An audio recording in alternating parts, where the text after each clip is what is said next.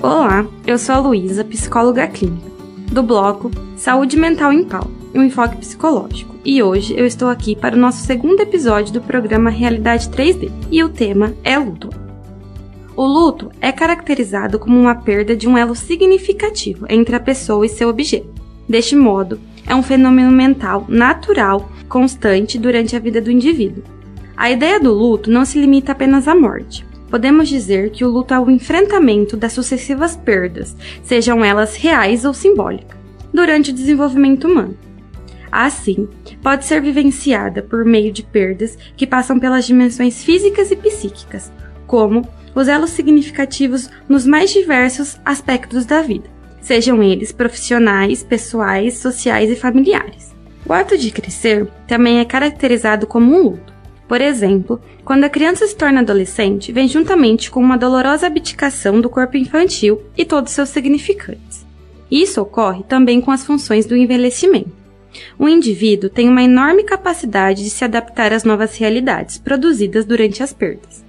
Quando falamos de luto, estamos falando de um processo consciente, pois a pessoa enlutada sabe exatamente o que perdeu, sendo um processo natural instalado para a elaboração da perda podendo ser superado após algum tempo, e por mais que há um caráter patológico, não é considerado uma doença.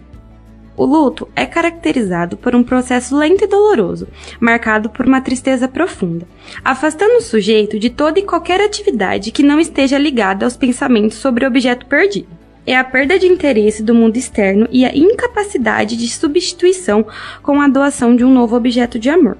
Durante a vida, o indivíduo passa por constantes experiências de perdas. Assim, constituem os modelos de estados psíquicos que são incorporados na mente e poderão ser vividos em situações semelhantes posteriores.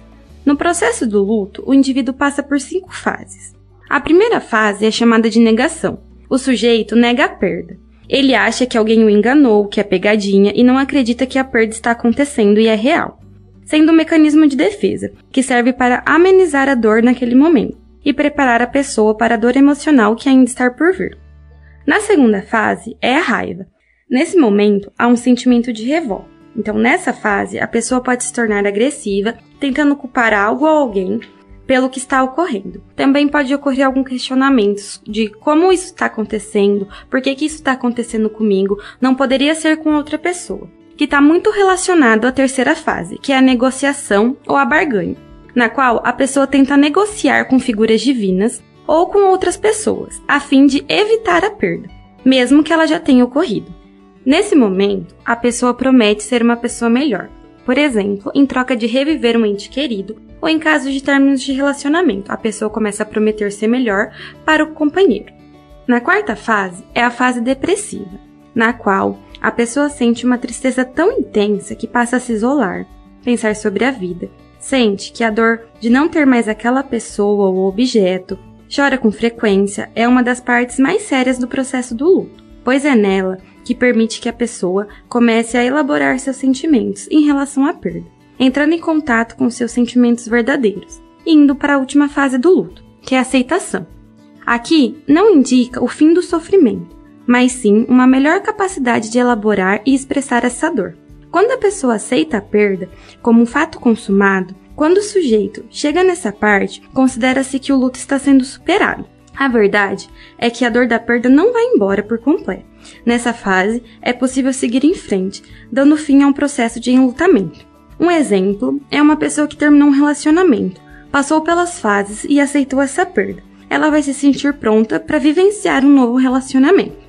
Vale lembrar que essas cinco fases do luto não precisam acontecer na mesma ordem, e também não há um tempo específico para cada uma. Cada sujeito passa de uma forma por essas fases, e nem todos passam pelas cinco fases do luto. As pesquisas mostram que o processo de luto normal vai até dois anos, e a partir disso se torna um luto patológico. E é neste momento que é indispensável a busca de um psicólogo para ajudar o enlutado a conseguir sair desse luto. No luto patológico, Freud pontua que passa por um estado de melancolia e vem juntamente com os mesmos sintomas do luto. Porém, há uma perturbação na autoestima. O melancólico se autodeprecia de maneira muito exagerada. Aqui, o inconsciente entra em cena, juntamente com o ideal dessa perda.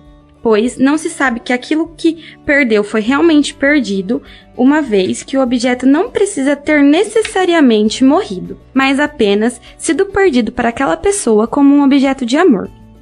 A autodesvalia ocorre para o melancólico, pois o ego se identifica com, com o objeto perdido. Dessa forma, trazendo o exemplo do término de relacionamento, a pessoa não fica pronta para um novo relacionamento, pois ela não consegue jogar essa energia para o ambiente, muito pelo contrário. A energia volta a mente para o ego, ficando num constante ciclo de luto sem elaborar.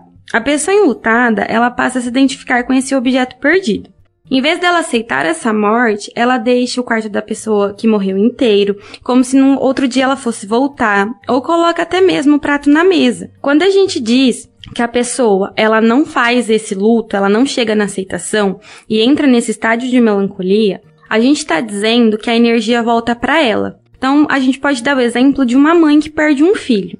Em vez dela encaixotar as coisas do filho, é lembrar com o filho com muito amor, com muita saudade, ela vai passar a fazer coisas que fazia com esse filho o tempo todo. A se identificar com esse objeto que ela tá perdido, né? Que é o seu objeto de amor.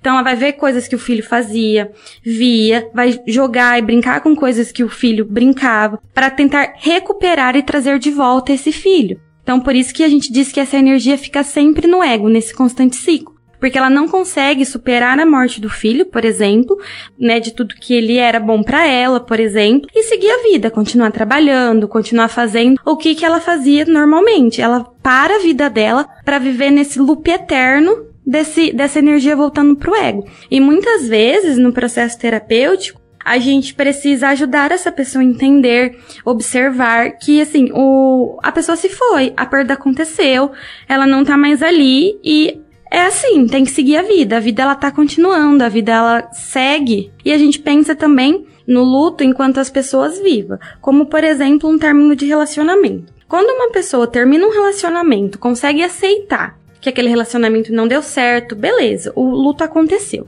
Agora, quando ela não consegue aceitar que o fim aconteceu, ela vai ficar fazendo constante coisas ou procurando constantes parceiros que lembre e que recorde o antigo parceiro, né? Porque, ah, ele gostava de filme de terror e esse atual também gosta. Então ela sempre vai procurar pessoas que têm características deste antigo relacionamento. E daí vem essa autodesvalia e a baixa autoestima, por quê? Porque não vai ser a pessoa que ela espera. Mesmo que ela assista um filme de terror, não vai ter as emoções que tinha com esse antigo parceiro.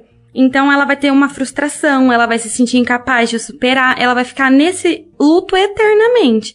E é nesse momento que a psicoterapia passa a ser de muita valia. O papel do psicólogo é auxiliar o paciente a sair desse estado de melancolia e aceitar a perda do objeto. É um processo fácil? Não. Porque ele vai refazer todo o processo do luto na psicoterapia até ele conseguir chegar na aceitação. Muitas vezes o paciente ele faz, ele consegue chegar até a fase da depressão e quando vai para aceitação volta para a negação. Então é um processo que tem que ter muita calma e muita paciência, porque aceitar uma perda, seja por morte, de relacionamento, de uma coisa que a, a pessoa ama muito, é muito difícil. Porque quando a gente diz de perda, né, desse processo de luto, é qualquer objeto que a pessoa ame. Quando a pessoa perde alguma coisa que ela ame, é que entra nesse processo de luto. Às vezes a pessoa faz rápido, às vezes não, às vezes demora. Então isso é muito subjetivo e individual de cada pessoa. E esse foi mais um episódio do bloco Saúde Mental em Pauta, do programa Realidade 3D. Nos acompanhe nas nossas redes sociais, no YouTube ou Instagram, que é Realidade 3D. Te espero no próximo sábado com mais um tema psicológico. Um beijo e até lá!